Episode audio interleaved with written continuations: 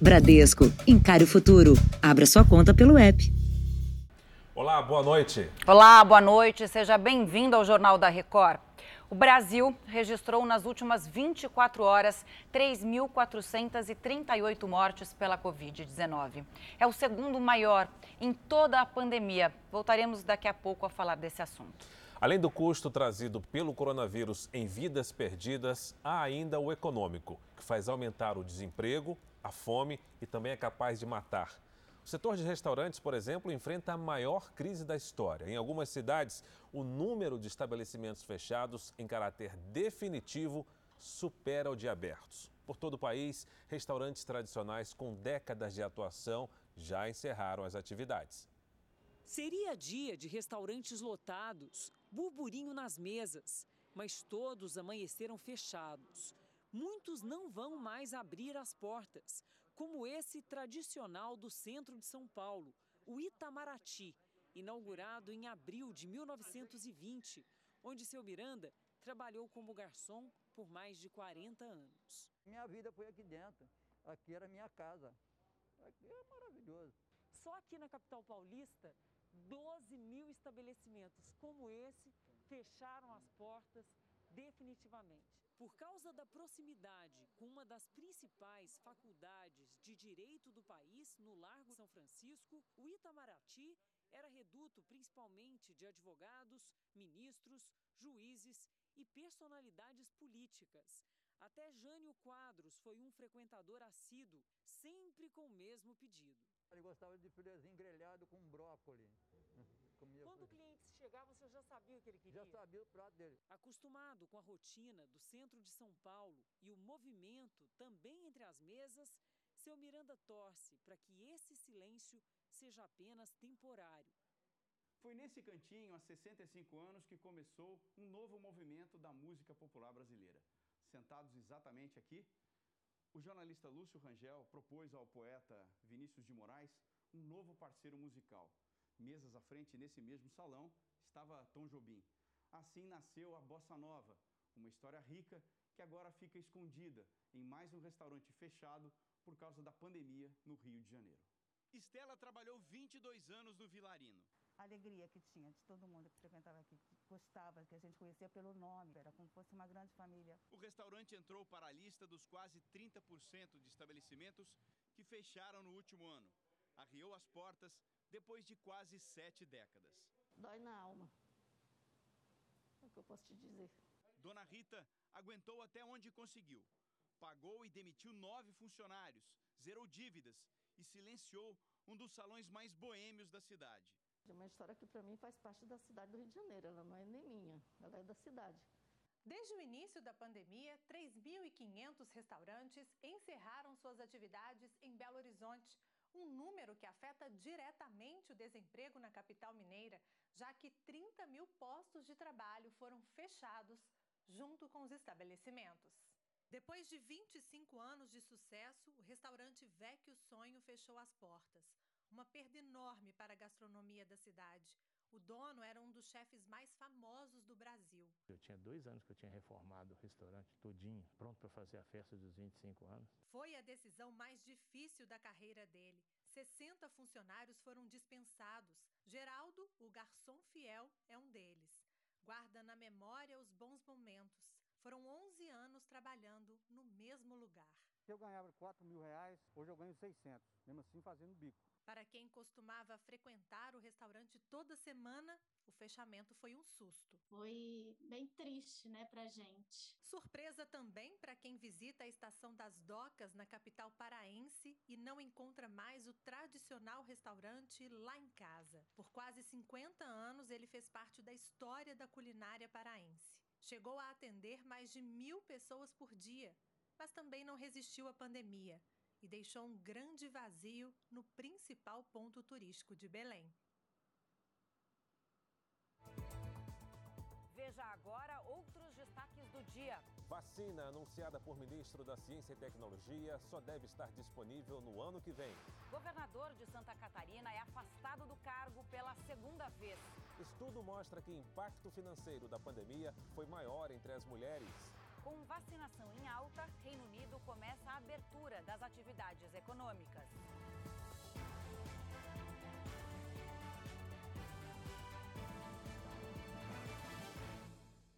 Oferecimento Next, o banco digital que faz acontecer.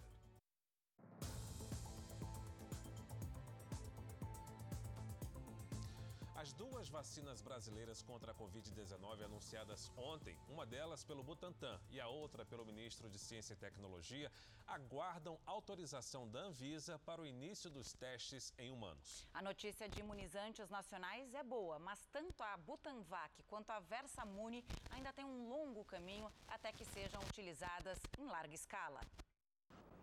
O imunizante produzido pela USP de Ribeirão Preto e anunciado pelo governo federal demonstrou mais de 90% de proteção nos testes de anticorpos em animais. A próxima etapa de estudos em humanos leva ao menos três meses. E a fase 3, com mais de 20 mil pessoas nos testes clínicos, deve terminar até dezembro. Não dá para contar com ele neste ano. A gente também já está procurando uma empresa farmacêutica nacional. Então a gente espera que ao final do ensaio clínico fase 3, a gente já tenha também uma produção em grande escala dessa vacina para começar uh, os processos de vacinação da população brasileira. Já a vacina Butanvac, anunciada pelo governo do estado de São Paulo, promete uma produção super rápida. A intenção é ter o imunizante pronto em apenas três meses, além da meta de fabricar 40 milhões de doses até o final de 2021. A dúvida é se esses prazos realmente podem ser cumpridos.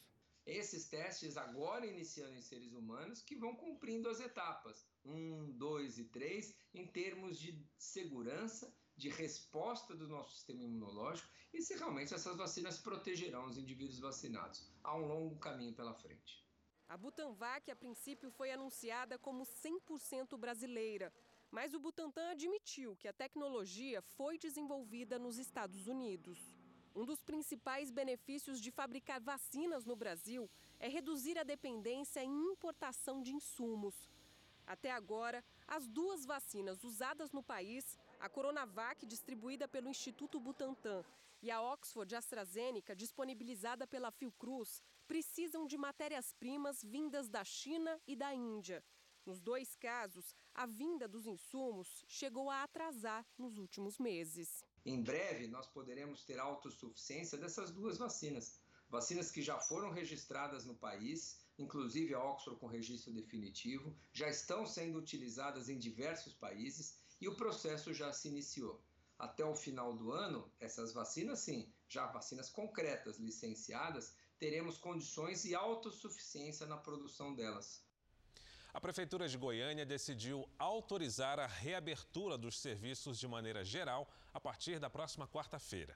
O repórter Paulo Henrique Santos tem os detalhes ao vivo, porque essa decisão estava prevista desde ontem, passou para hoje e agora parece que bateram o martelo finalmente. É isso mesmo, Paulo? Obrigado pelas suas informações. Agora sim, Fara, ficou tudo decidido. Boa noite para você, boa noite a todos. Na segunda e na terça vai continuar tudo como está. Apenas os serviços considerados essenciais vão funcionar. O prefeito Rogério Cruz, do Republicanos, ele decidiu acompanhar o decreto do governo estadual que sugere um sistema de rodízio, duas semanas fechado e duas semanas aberto. De acordo com esse decreto, o próximo período de reabertura começaria justamente na quarta-feira. O documento detalhando as regras de higiene e distanciamento ainda não foi publicado, mas já se sabe que as aulas presenciais e também as celebrações religiosas voltarão a ser permitidas com capacidade máxima de 30%. Camila, Fara. Bom trabalho para você, Paulo Henrique. Em Porto Alegre, o Tribunal de Justiça do Rio Grande do Sul suspendeu na manhã deste sábado o decreto da Prefeitura que autorizava a reabertura do comércio e de restaurantes. A decisão tem como base a ação civil pública do Ministério Público do Estado. A Prefeitura anunciou que vai recorrer da decisão.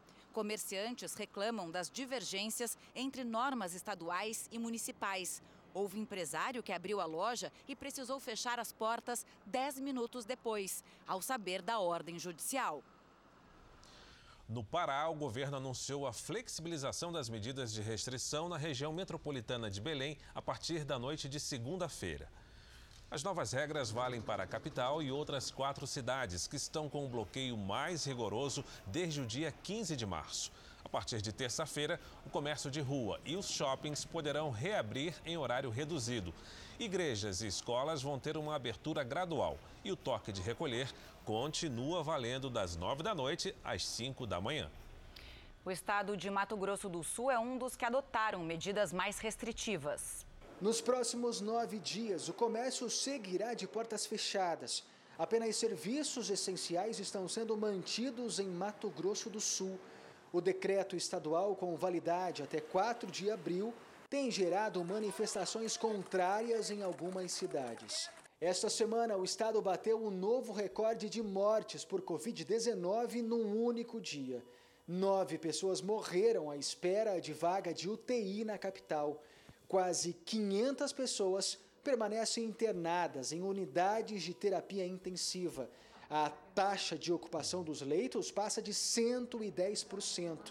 A baixa no estoque de sedativos para pacientes intubados vem sendo monitorada pelo Ministério Público.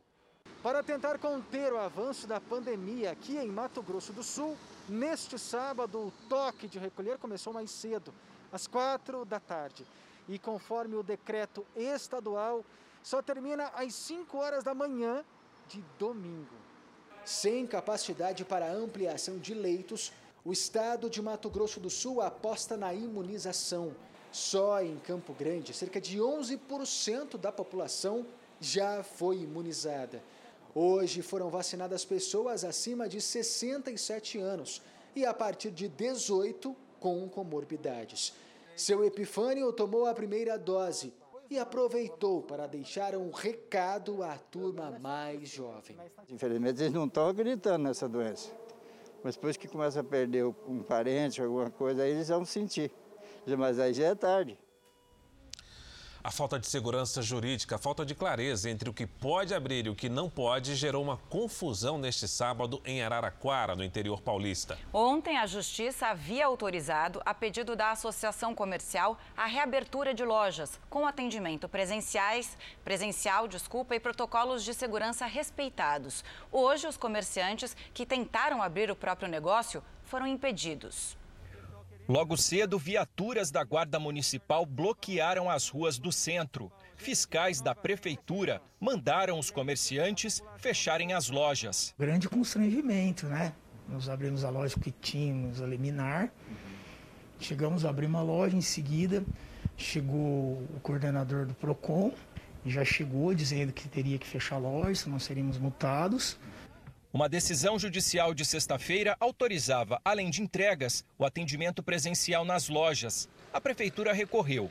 A decisão do Tribunal de Justiça, que reverteu a primeira, saiu no sábado, pouco tempo depois de as lojas abrirem e sem tempo hábil para que os comerciantes fossem informados.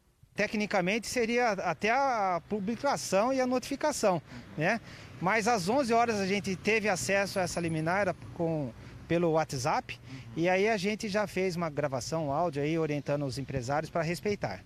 A partir de quarta-feira, Araraquara volta ao sistema de bloqueio total. Barreiras sanitárias vão ser montadas nas entradas da cidade e passageiros que desembarcarem no terminal rodoviário vão ter que apresentar teste negativo para a Covid-19. No mês passado, a Prefeitura decretou 10 dias de confinamento na tentativa de diminuir o contágio na cidade. Segundo a Secretaria Municipal de Saúde, a medida gerou uma queda de 57% nas contaminações e 39% nas mortes. A Federação do Comércio de Bens, Serviços e Turismo do Estado de São Paulo defende que os governos criem mecanismos de ajuda aos comerciantes que, neste momento, não podem trabalhar, como a gente viu aí nas reportagens, e administram prejuízos financeiros cada vez maiores. A FEComércio condenou a decisão judicial que voltou a fechar as lojas em Araraquara. Falta um pouco de organização geral de todo o poder público, né, de estados, municípios e União, para minimizar é, é, essa tragédia econômica. A entidade defende que o setor seja ajudado pelo governo. Os níveis locais têm que é, fazer um esforço em postergar seus, seus tributos, né? É, crédito, o governo de São Paulo tem condições de, de dar alguma, de ajudar em aportes de crédito. Ouvido pelo Jornal da Record nesta sexta-feira, o presidente da Associação Brasileira de Lojistas de Shoppings confirmou que já estuda pedir indenização por prejuízos causados pela Covid-19. A prefeitura, por exemplo, não deu absolutamente nada em relação a uma isenção parcial do IPTU. Como é que eu posso pagar o IPTU se durante quatro meses praticamente eu não trabalhei, eu não funcionei? Então, nós precisamos começar a procurar os nossos direitos, ao longo de um ano de pandemia, 76 mil comércios encerraram as atividades no país. Foi a maior retração do setor nos últimos cinco anos. Pela primeira vez, o mercado de peixes mais tradicional da Baixada Santista, no litoral de São Paulo, estará de portas fechadas durante a Páscoa. E há uma semana do feriado, né, Camila? Já é possível sentir o impacto entre vendedores e pescadores. Na véspera do fim de semana, supermercados cheios e com prateleiras vazias. Muita gente ficou com medo de desabastecimento. Por causa do lockdown, que começou na última terça-feira na Baixada Santista, mercados fecham no sábado e domingo e só podem fazer entregas. Até para comprar o pãozinho na padaria, tem que ser por delivery. Essa é a primeira vez que o mercado do peixe de Santos, o mais tradicional da região, não terá atendimento presencial na semana de Páscoa, que é quando eles vendem mais pescados. Alguns comerciantes daqui já calculam 90% de queda nas vendas. O pessoal que consome peixe gosta de vir, de ver, de olhar, né? E olha que, ao contrário da maioria dos produtos alimentícios, os preços dos peixes não subiram e as bancas estão cheias. O quilo do salmão inteiro, por exemplo, custa o mesmo valor do ano passado, 48 reais. O camarão rosa médio está 85 reais o quilo.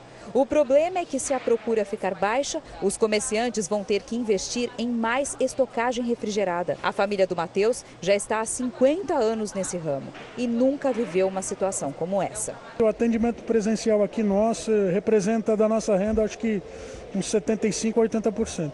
A gente não já já está numa situação complicada, a gente já compra para vender, para pagar o fornecedor e para manter os funcionários e as nossas vidas também. A gente falou de peixes, agora a gente fala de chocolate. Há uma semana da Páscoa, a indústria de chocolates espera um desempenho melhor neste ano em relação a 2020. É só que o perfil dos presentes mudou. Os ovos estão menores, mais baratos e são vendidos pela internet. Alguns consumidores olham os ovos de Páscoa, pesquisam e não compram. Tá caro. É, o ovo de Páscoa hoje de 560 gramas, né, ele está em, tá em torno de 70 reais. A Sandra vai levar, mas para economizar, coloca no carrinho produtos para fazer os ovos em casa e assim conseguir presentear a família toda netos, sobrinhos, minha mãe, meu marido e filhos. Essa é a segunda Páscoa que acontece durante a pandemia. No ano passado, comerciantes dizem que tiveram prejuízo. Tivemos uma sobra de 57% de tudo que foi comprado para esse período. Esse ano, supermercados e fábricas de ovos de chocolate se prepararam melhor para atender os clientes durante a pandemia. O setor aposta nas vendas de produtos mais baratos, como caixas de bombom, barras de chocolate e de ovos menores, de até 200 gramas. Nós identificamos que uh, o crescimento né, dos produtos esse ano ele está uh, mais nas embalagens menores, né? Então nós estamos falando aí de ovos aí até 200 gramas, né? As lojas físicas são responsáveis pela maioria das vendas, mas o consumo online só cresce. A indústria de chocolate viu as vendas aumentarem cerca de 700% em 2020 em comparação ao ano anterior. A indústria não esperava que a gente teria pandemia, que foi uma situação totalmente sem precedentes, e a gente se mobilizou muito rapidamente e a gente tem 2.500 varejos ou lojas parceiras vendendo através do e-commerce. A Marina aproveitou promoções em sites e em lojas físicas e já comprou os ovos. Conta que vai ser só um mimo para as pessoas que gostam isso é uma das razões que as empresas estão fazendo essas promoções, porque as pessoas não estão saindo de casa, as pessoas, né, estão todo mundo, todo mundo home office, todo mundo consumindo muito é, mobile. E, e aí é, essas oportunidades vão aparecendo e eu acho que tem um aumento do consumidor e eu falo por experiência própria. Vamos aos números de hoje da pandemia aqui no nosso telão. Segundo o Ministério da Saúde, o país tem 12 milhões 490 mil casos de Covid-19. São mais de 310 mil e 500 mortos. Nas últimas 24 horas, foram 3.438 registros de mortes, o segundo maior em toda a pandemia, e 54.735 recuperados. Os agentes do Comitê de Blitz de São Paulo tiveram uma noite agitada. Uma festa clandestina com mais de 250 pessoas foi fechada no centro da capital. Agentes da Força Tarefa tiveram que forçar a entrada no local. A festa foi encerrada, os promotores autuados e o estabelecimento fechado por descumprimento das diretrizes da fase emergencial do Plano São Paulo. No total, 27 estabelecimentos foram inspecionados pela Vigilância Sanitária e a Polícia Militar promoveu mais de 200 dispersões de aglomerações. As festas e aglomerações podem explicar uma nova característica da pandemia. Entre os internados e mortos está crescendo o número de pessoas com menos de 50 anos. Aos 35 anos, Tiago não acreditava que pudesse se infectar pelo coronavírus. O professor de educação física não bebe e não fuma. Sempre teve vida saudável, mas quase morreu com a Covid-19. Cheguei um momento da minha vida que eu disse lá, cara, eu vou morrer. Eu perdi 13 quilos. Tiago faz parte do grupo que mais cresce em internações no Brasil. No início eu achava que ela não tinha esse nível de gravidade. Mas quando acontece com a pessoa, eu posso falar que ela tem um nível de gravidade forte. Embora não haja dados epidemiológicos se isso é uma tendência ou apenas um recorte do momento em todo o país, em São Paulo já é uma realidade. Em todo o estado, pessoas entre 20 e 50 anos já representam quase a metade das internações. Um sinal de que o principal alvo do coronavírus, neste momento, são os jovens. No início mesmo da pandemia, não era esse o perfil do paciente que a gente esperava quando ele começa, quando uma doença começa a mudar o perfil da sua população alvo, e isso assusta até mesmo os profissionais de saúde mais experientes. O Ministério Público Federal deu um prazo de três dias para que o Ministério da Economia informe as medidas que vai tomar para evitar o desabastecimento de oxigênio no país. Então, o Jornal da Record vai ao vivo a Brasília com as informações do Clébio Cavagnoli. Clébio, boa noite. Boa noite, Fara, você e a Camila. Olha, os procuradores de cinco estados questionaram o secretário de Desenvolvimento da Indústria, Jorge Lima, sobre a possibilidade de direcionar a produção de oxigênio de outros setores para a saúde. A secretaria informou que prepara uma resposta. Já o Ministério da Saúde, também questionado pelos procuradores, afirmou que faz o possível para auxiliar todos os estados, principalmente os que precisam de cilindros de oxigênio, e anunciou ainda um acordo com a farmacêutica MSD para distribuir 545 mil ampolas de medicamentos para intubação já nos próximos dias. Volto com vocês, Fara e Camila. Clébio Cavagnoli, direto da capital do país. Obrigado, Clébio. O primeiro-ministro britânico Boris Johnson defendeu o fim das restrições no Reino Unido. Demonstrando otimismo, ele disse que não há nenhum dado recente sobre a situação da pandemia que o impeça de decretar o fim das medidas. Cortar o cabelo já está na agenda do Premier. Em poucos dias, finalmente vou poder ir ao barbeiro, disse hoje Boris Johnson. Na Inglaterra, os salões de beleza devem reabrir no dia 12 de abril. Mas o relaxamento das restrições começa já nesta segunda-feira, com a liberação de encontros limitados a seis pessoas ao ar livre. Boris Johnson garantiu que não existe razão para que as medidas de confinamento não sejam retiradas aos poucos. E ainda elogiou o desenvolvimento rápido da vacina e o sucesso da campanha de imunização que, segundo ele, foram essenciais para a retomada da economia. O Reino Unido já ultrapassou a marca de 29 milhões de doses aplicadas e segue como o país que mais vacinou em toda a Europa. Em Portugal, o governo criou uma espécie de força-tarefa para vacinar cerca de 85 mil profissionais de educação só neste fim de semana, já que as escolas até a quarta série foram as primeiras a reabrir no país. O objetivo é que todos os funcionários recebam a vacina até 19 de abril, quando as instituições de ensino voltam a funcionar. E foram os professores que não esconderam a felicidade de dizer presente para a tão esperada lista de chamada. O avanço da vacinação e o aumento das restrições durante o feriado da Páscoa preparam o país para a segunda fase da retomada da economia. A partir do dia 5 de abril, reabrem as portas, museus, academias e restaurantes com mesas ao ar livre. A seguir você vai entender por que a pandemia comprometeu mais a renda das mulheres do que a dos homens. E ainda hoje, sete em cada dez pequenos comerciantes fecharam as portas nas comunidades do Rio.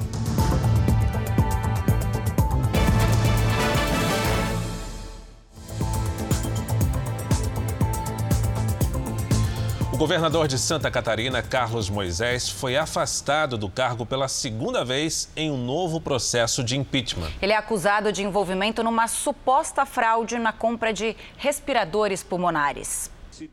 A sessão virtual durou mais de 14 horas. Por seis votos a quatro, o Tribunal Especial decidiu aceitar a denúncia contra Carlos Moisés. Reconheço a admissibilidade da denúncia quanto à ordenação de despesa não autorizada por lei e sem observância dos regramentos legais. O governador de Santa Catarina é acusado de crime de responsabilidade pela fraude na compra de 200 respiradores. Ano passado, no início da pandemia, o estado pagou 33 milhões de reais a uma empresa de forma antecipada, sem licitação e sem garantias. A empresa estava registrada em nome de Laranjas, só parte dos respiradores foram entregues e de um modelo diferente do que foi comprado. No mínimo, omissão juridicamente relevante do governador do estado de Santa Catarina na despesa realizada sem observância das prescrições legais. Carlos Moisés já ficou um mês fora do governo no fim do ano passado, quando respondeu ao primeiro processo de impeachment e acabou absolvido. A vice-governadora assume interinamente na próxima terça-feira. Daniela Rainer volta ao cargo enquanto Santa Catarina enfrenta o pior momento da pandemia, com todas as regiões em situação gravíssima. Após a decisão, Carlos Moisés se manifestou pelas redes sociais. Disse que reafirma a crença na justiça e que não há justa causa para o impeachment, como já atestaram o Ministério Público, o Tribunal de Contas do Estado e a Polícia Federal. Moisés ficará afastado até o julgamento final do caso. Um estudo aponta como a pandemia afetou de maneira diferente a vida financeira das mulheres e a dos homens. E a conclusão é que elas perderam mais renda, sofreram mais com o aumento de gastos e também pediram mais empréstimos. Peça por peça, um trabalho artesanal. São os produtos que a Simone vende agora para manter a casa junto com o marido. Antes da pandemia, ela trabalhava em festas. Minha renda hoje em dia é em volta de 20% a 30% do que eu fazia antes. Tipo, caiu em torno de 70% a 80% a renda. O que ela ganha hoje nem dá para pagar todas as contas. Dava para se manter, agora não. Agora a gente está trabalhando apenas para sobreviver. As dificuldades que a Simone está enfrentando são a realidade hoje de muitos brasileiros. Em uma pesquisa, 40% dos entrevistados disseram ter perdido renda por causa da pandemia. E o estudo também mostra que o impacto da crise é diferente entre homens e mulheres. São elas que estão sofrendo mais. Enquanto 51% dos homens dizem estar pagando todas as contas em dia, só 41% das mulheres conseguem o mesmo. O aumento de gastos é um problema para 47% dos homens e para 53% das mulheres. Enquanto 39% dos homens perderam parte das economias, 49% das mulheres tiveram que usar dinheiro guardado. Conhecidamente, elas têm um fator de é, baixa educação, e isso vem se equiparando à medida do tempo. só que esse histórico ele ainda impacta em, em, relação aos filhos, em relação à carreira. A pesquisadora diz que superar a crise depois também poderá ser mais difícil para as mulheres. Se essas mulheres tiveram o um impacto na reserva financeira, tiveram um impacto na renda, isso pode se desdobrar em dívida, isso pode se desdobrar em problemas financeiros graves. Enquanto não consegue voltar a trabalhar como antes, a Simone se vira como pode, com a disposição e a capacidade que as mulheres têm de enfrentar as dificuldades. Eu não tenho medo do serviço, o que vier eu faço. Se eu estava fazendo evento, não deu evento, eu vou cozinhar para vender. Se não deu para cozinhar, eu vou aprender a costurar. Se não deu para costurar, eu vou aprender para bordar. O que, que eu consigo fazer dentro da minha casa para me vender, eu vou fazer.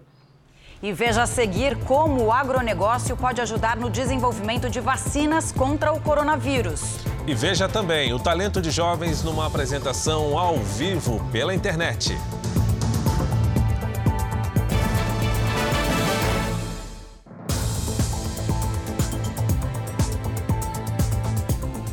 Moradores de Ubatuba, no litoral paulista, fizeram um protesto contra a entrada de turistas no município neste final de semana.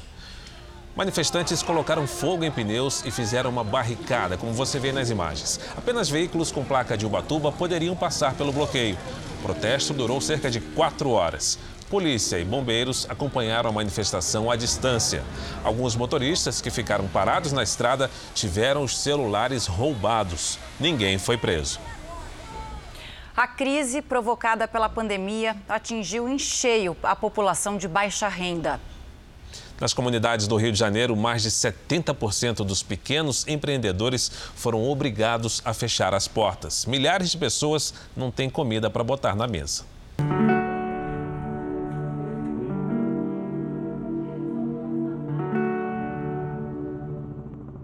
Antes da pandemia, eu e meu filho, a gente vivia com salário mínimo, já era difícil. Agora não tenho nem esse salário, agora ele me faz falta. Um levantamento mostrou que a taxa de pobreza aqui no estado do Rio disparou durante a pandemia. Hoje, um em cada nove moradores é obrigado a sobreviver com uma renda mensal inferior aos 246 reais. Com os preços lá em cima, essas famílias não têm tido acesso ao básico. Nós estamos falando de faltar comida na mesa. Isso tudo é ainda mais chocante quando a gente enxerga além dos números. Por trás dos dados existem nomes, endereços, sonhos é o caso da Letícia. É, entrou a pandemia, acabou que simplesmente perdi o trabalho. Às vezes eu paro, peço só Deus ajuda. Muita ajuda porque tá difícil. O que restou na geladeira precisa alimentar mãe e filho pelos próximos dias.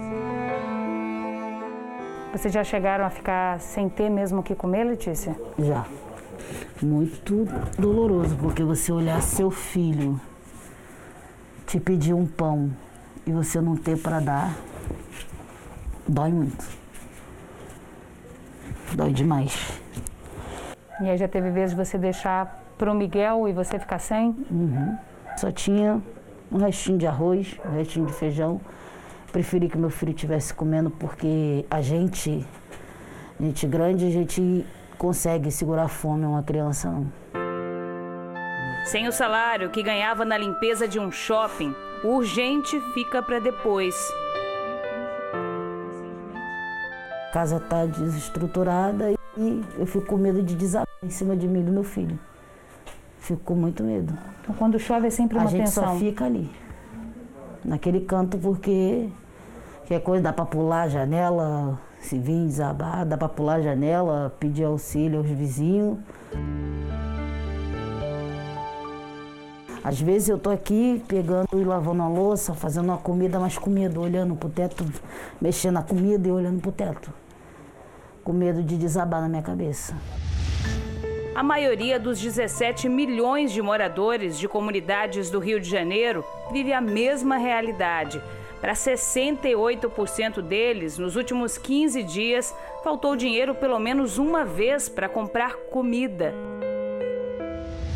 Já faz um tempo que não se vê carne. É, é fogo.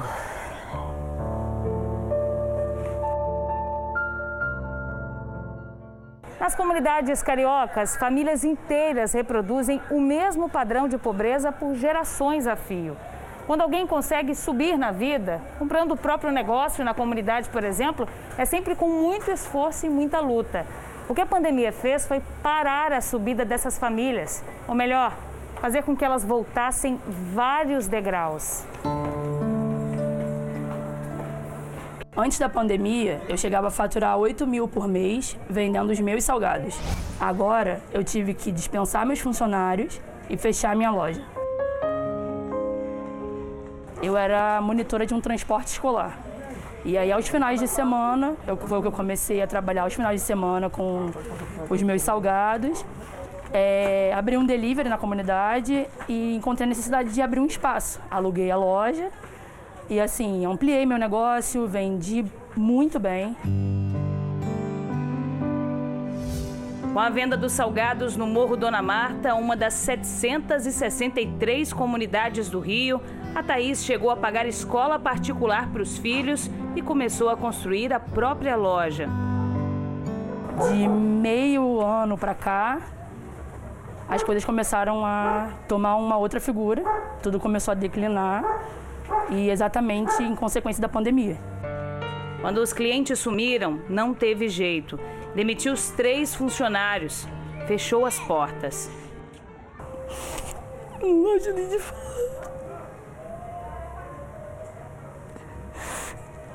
Desculpa, mas é porque assim não envolve só a minha e a minha família, sabe?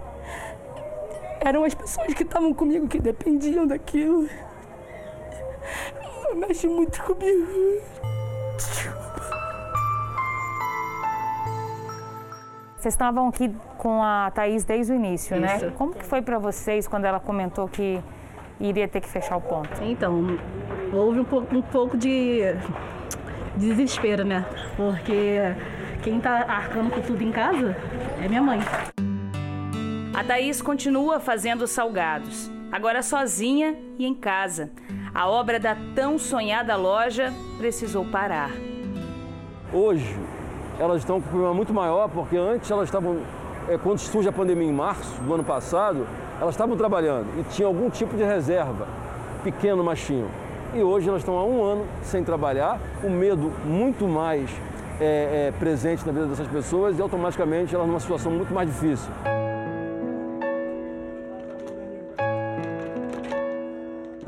Antes da pandemia, eu ganhava 60 reais por dia como manicure. Agora, com a pandemia, os meus clientes sumiram. Nós estamos em uma das regiões mais pobres da comunidade da Rocinha. Essa localidade é chamada de Roupa Suja. Aqui a maior parte das famílias depende de doações para sobreviver. Mas ultimamente até essas ajudas não têm sido suficientes. A gente vai conhecer agora a história da Joana. Ela e o marido ficaram desempregados durante a pandemia. Lá, uma vez ou outra, eu faço uma unha aqui, outra ali, que é a vizinha que, eu, que veio fazer aqui comigo, porque caiu um pouco. Hoje É vocês isso. dois basicamente vivem dos bicos que ele faz. Sim, do bico que, que ele faz. Mas os trabalhos, que hoje são a única fonte de renda do casal, nem sempre aparecem. Já pagaram ele hoje, aí já deu para comprar um, umas coisinhas, né, básicas para dentro de casa. A gente tem que dar prioridade mais ao que a gente de comer. Até para conseguir uma cesta básica você tem que se inscrever. Virou o ano, né? a- a- a- as doações caíram demais, né? E hoje a gente, as pessoas pedem ajuda de tudo quanto é lado, mas infelizmente a gente não consegue é, suprir essa necessidade porque realmente a pandemia vem trazendo muito estrago em várias famílias. Três mulheres, três histórias, vidas varridas pela pandemia, delas e de tantos outros. O que resta é sonhar e continuar. A minha esperança está exatamente aqui. Eu tenho fé que tudo vai dar certo. Uma hora tudo se ajeita, tudo melhora. E é assim que a gente tem que pensar. Seu sonho não foi cancelado, ele só está esperando um pouquinho. Eu não vou deixar ele ser cancelado. Desistir não está nos meus planos.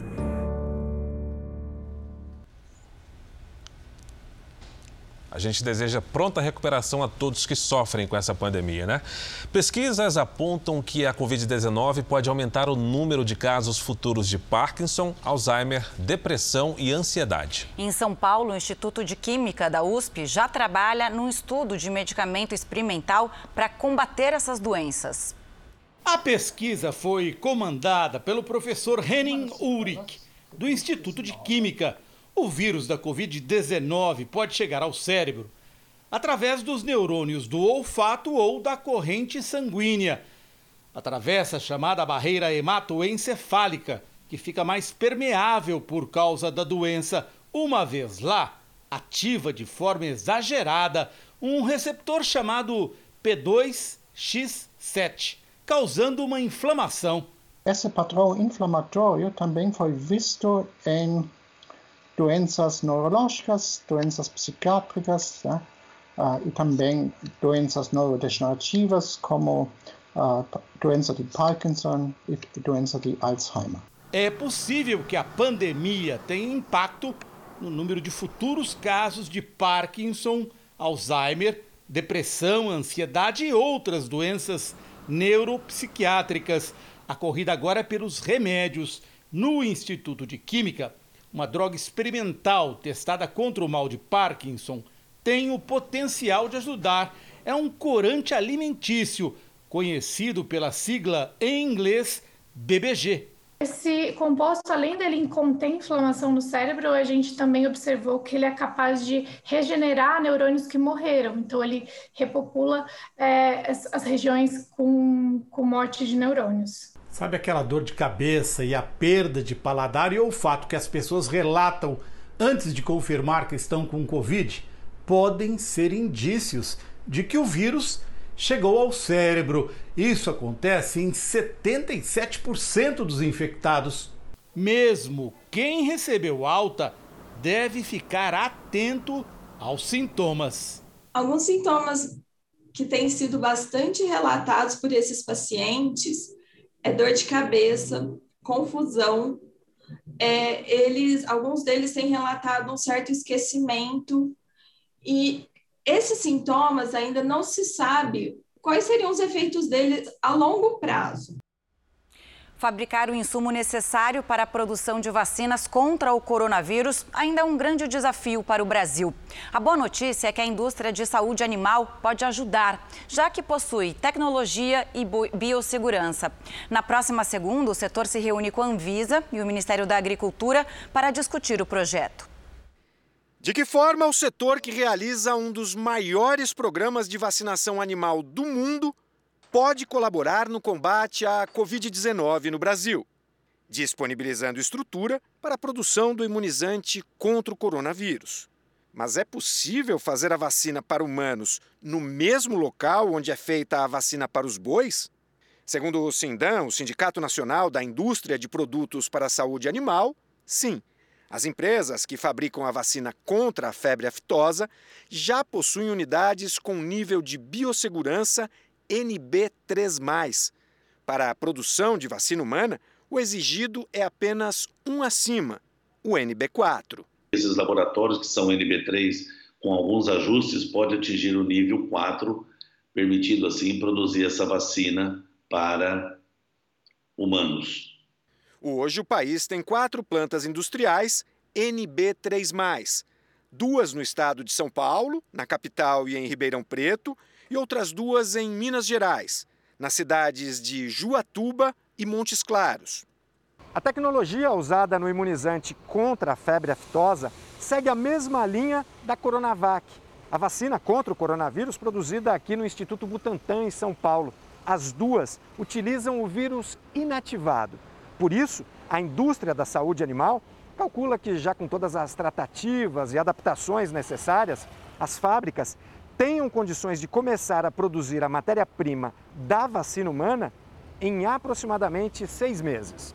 A ideia inicial era produzir IFA, certo? Evitando que a gente tivesse esse gargalo que é concorrer com os demais países na obtenção de IFA a nível internacional. As empresas podem também analisar a possibilidade de estar fazendo o processo completo nessas indústrias de saúde animal, que é desde o início até o seu invase final.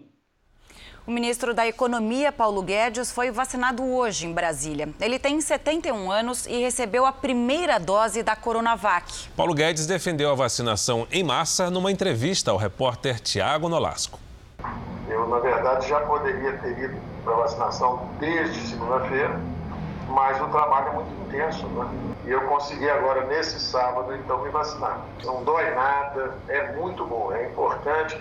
Precisamos ir para a vacinação em massa, temos que proteger a população brasileira, justamente, de um lado, com o auxílio emergencial, para que tenham recursos durante esse período de dificuldade é, econômica. Mas, ao mesmo tempo, é essencial a vacinação em massa, né? para que possa haver um retorno seguro ao trabalho.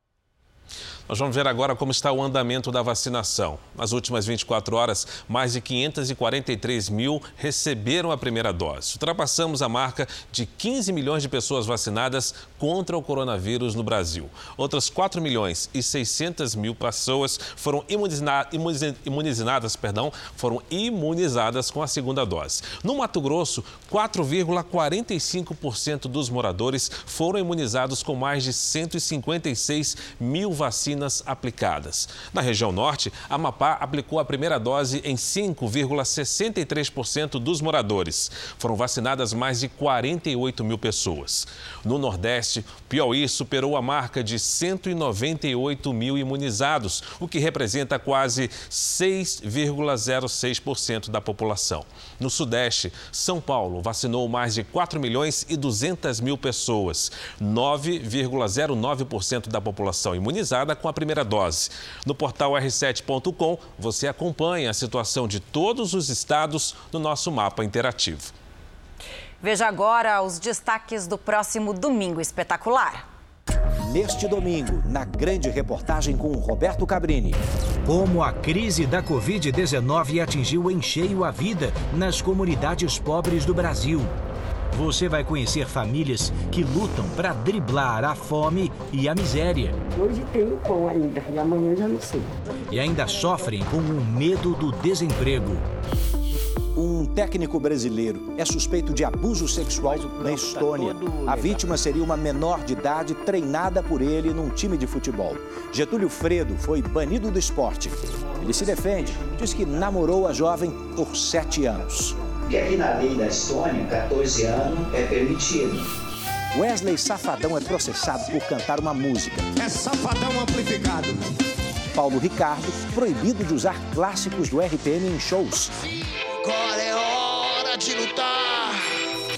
Afinal, como funciona o mercado dos direitos autorais e por que os famosos brigam tanto por eles?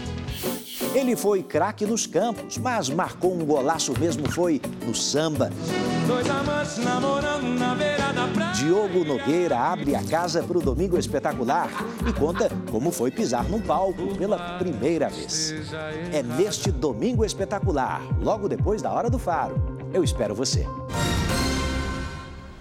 Nesta semana foi comemorado o Dia Mundial da Água, mas o Brasil tem pouco a comemorar. Um levantamento mostra que 86 milhões de pessoas não têm abastecimento adequado de água limpa.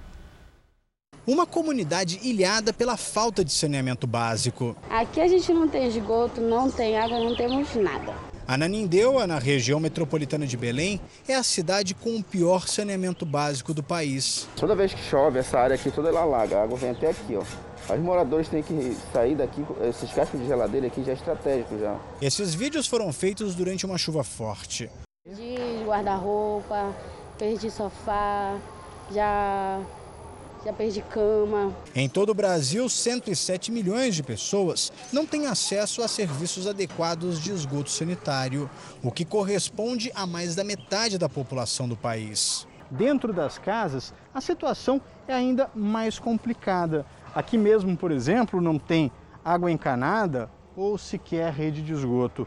Os moradores tentam improvisar, tanto que eles abriram esse buraco aqui no quintal para justamente jogar todos os resíduos da, da casa.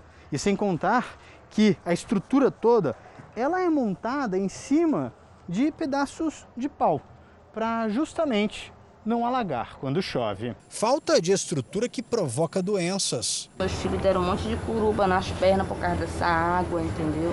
Eu peguei começo de pneumonia aqui. O último levantamento apontou que 86 milhões de brasileiros não possuem atendimento adequado a abastecimento de água. Uma triste realidade. Sem água limpa, uma situação vivida por várias gerações. Eu queria muito que a gente que, que estivesse num ambiente melhor, entendeu? Que a gente pudesse dar um, um ambiente melhor para os nossos filhos, que não tivesse situação, né? Porque toda vez que chove, ele mesmo já fala, mamãe vai alagar.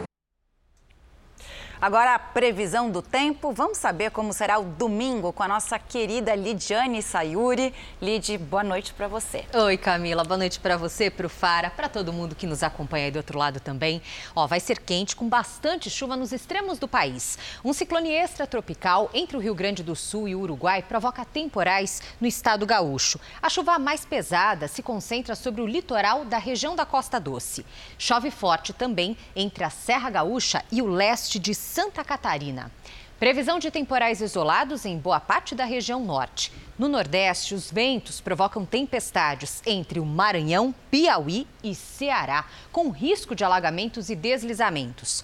No Sudeste, pancadas isoladas no leste de São Paulo, sul do Espírito Santo e o centro e sul de Minas Gerais. Já em grande parte do Brasil Central, tempo seco, quente e com baixa umidade do ar. Máxima de 29 graus em Curitiba. No Rio de Janeiro e em Cuiabá, 37 e até 31 em Teresina. E sábado também tem o Tempo Delivery. A Opa. participação de hoje, Lidiane, é do Ricardo, lá de Imperatriz, no Maranhão. Vamos lá, Fara. Ricardo, olha só, neste domingo, chuva e sol o dia todo. Nas aberturas de sol, aí sim esquenta bastante. Os termômetros podem chegar até 29 graus. Na segunda, a chuva vem só tarde, por isso esquenta ainda mais. Máxima de 31. E aí a semana segue assim, nesse ritmo. Tempo delivery também para Daniele de Peruíbe, no litoral paulista. Olha o sorriso dela aí. É, finalmente uma mulher aqui no Tempo Delivery, né? Daniele, domingo e segunda de sol com pancadas entre tarde e noite máximas de 31 graus. Na segunda, a quantidade de chuva já pode ser significativa, mas é no final da manhã de terça que deve nublar tudo e aí sim vem temporais, viu? Se cuide por aí. Participe também do Tempo Delivery com a hashtag Você no JR pelas redes sociais. E para completar, na capital paulista, máxima de 33 neste domingo, com chance de pancadas de chuva à tarde. No começo da semana, tem frente fria à vista. Mas eu volto com mais detalhes. Boa noite. Boa noite, gente. Obrigado, Lidiane. O presidente Jair Bolsonaro e outros 39 líderes mundiais foram convidados pelos Estados Unidos para participar de uma reunião sobre o clima em abril por videoconferência. Pelas redes sociais, o ministro das Relações Exteriores, Ernesto Araújo, afirmou que o convite reflete a capacidade e determinação do Brasil de construir, junto com os Estados Unidos, uma agenda ambiental moderna, incluindo investimento, tecnologia, geração de emprego e visão de futuro. Nos Estados Unidos, senadores republicanos afirmaram que não haverá discussões para possíveis acordos sobre imigração até que a crise na fronteira com o México seja resolvida. Um grupo de mais de 100 imigrantes chegou ao estado americano do Texas para pedir asilo no momento em que os abrigos estão superlotados. Projetos de lei para dar cidadania a imigrantes ilegais têm atraído um número maior de pessoas à fronteira. O texto foi aprovado pela Câmara, mas ainda aguarda a votação no Senado. Enquanto isso, outros migrantes tentam travessias ilegais por um rio da região. Ontem, o Serviço de Alfândega e Proteção das Fronteiras informou que uma criança de 9 anos, que não teve a identidade revelada, morreu. Ela estava com a mãe e o irmão que sobreviveram.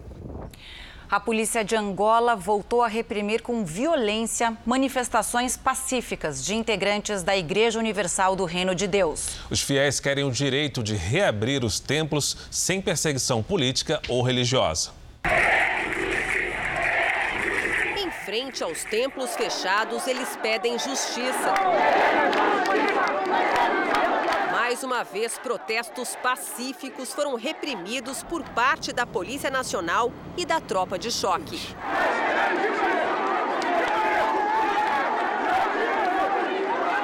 Essa imagem mostra um dos pastores ajoelhado com as mãos atrás da cabeça. Mesmo sem reagir, é agredido várias vezes por um policial com um cacetete. Ele afirma que nunca havia sido tratado com tamanha violência. Eu sou pastor da Igreja Universal há 27 anos. Eu passei em vários países do mundo.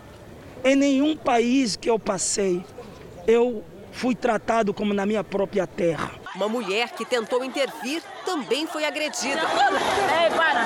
Não faz isso! Não faz isso! Neste outro vídeo, um bispo foi agredido enquanto ainda estava em pé. E depois de joelhos, um dos fiéis o abraçou para tentar protegê-lo. Fui agredido fortemente pela Polícia Nacional. Levei purete por tudo quanto é lado do meu corpo. Nós viemos aqui clamar, orar e pedir que a justiça seja feita. Porque os que cometeram os crimes até hoje estão impunes, estão com as igrejas que eles tomaram, que eles roubaram, aberta. E a nossa sede nacional continua fechada. Os criminosos a quem o bispo se refere são ex-pastores e bispos expulsos da igreja por práticas ilegais e atos imorais, que há um ano e meio tentam tomar o controle da instituição à força. Eles agrediram missionários brasileiros e angolanos, invadiram templos e propriedades privadas. O governo local, por meio do Ministério da Cultura, demonstrou apoio a esses dissidentes, com base em documentos forjados. Esse especialista condena a repressão violenta aos manifestantes. Isso é contrário à Declaração Universal dos Direitos Humanos e já que o Estado age dessa forma, cabe aos organismos internacionais garantir que aqueles fiéis exerçam a sua liberdade religiosa e principalmente que aqueles fiéis se manifestem sobre essa liberdade religiosa. Em segundo lugar, para garantir que o Estado que os impede seja sancionado e que essas sanções evitem que novas restrições à liberdade de fé sejam impostas. Mesmo sob forte repressão, os integrantes da Igreja Universal afirmam que as manifestações vão continuar, até que os templos possam ser reabertos e a igreja devolvida aos legítimos dirigentes.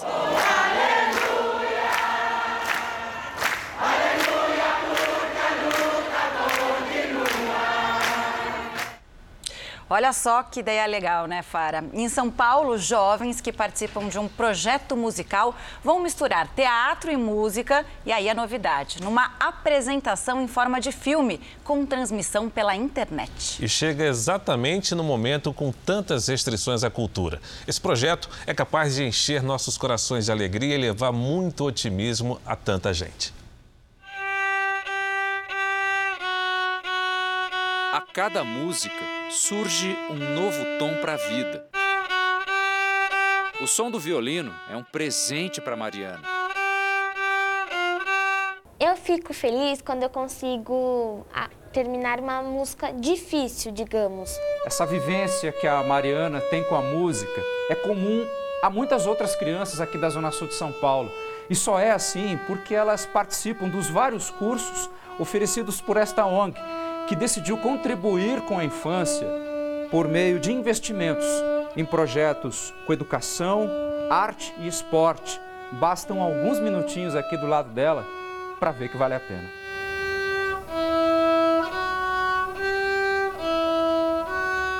O Lar da Bênção Divina dá assistência a 500 crianças. Há dois anos, a orquestra da ONG se apresentou na Sala São Paulo, mas com a pandemia tudo mudou.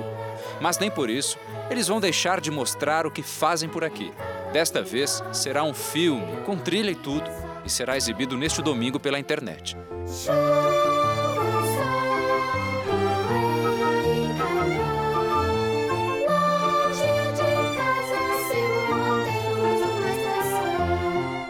Gente transformou então o que era uma apresentação ao vivo no palco da Sala São Paulo para um filme, né? Onde a gente vai fazer uma mistura é, de apresentação teatral com apresentação musical. Quantos quilômetros mede um sonho? Conta a história da Cida, migrante nordestina que vem a São Paulo para ser professora. A Brenda, de 10 anos, interpreta essa personagem. Dos textos que se esforçou para decorar, veio uma lição que ela nunca mais vai se esquecer. Eu aprendi que você não pode desistir do seu sonho tão fácil. Ela pensou em desistir várias vezes porque estava muito difícil, mas ela nunca desistiu.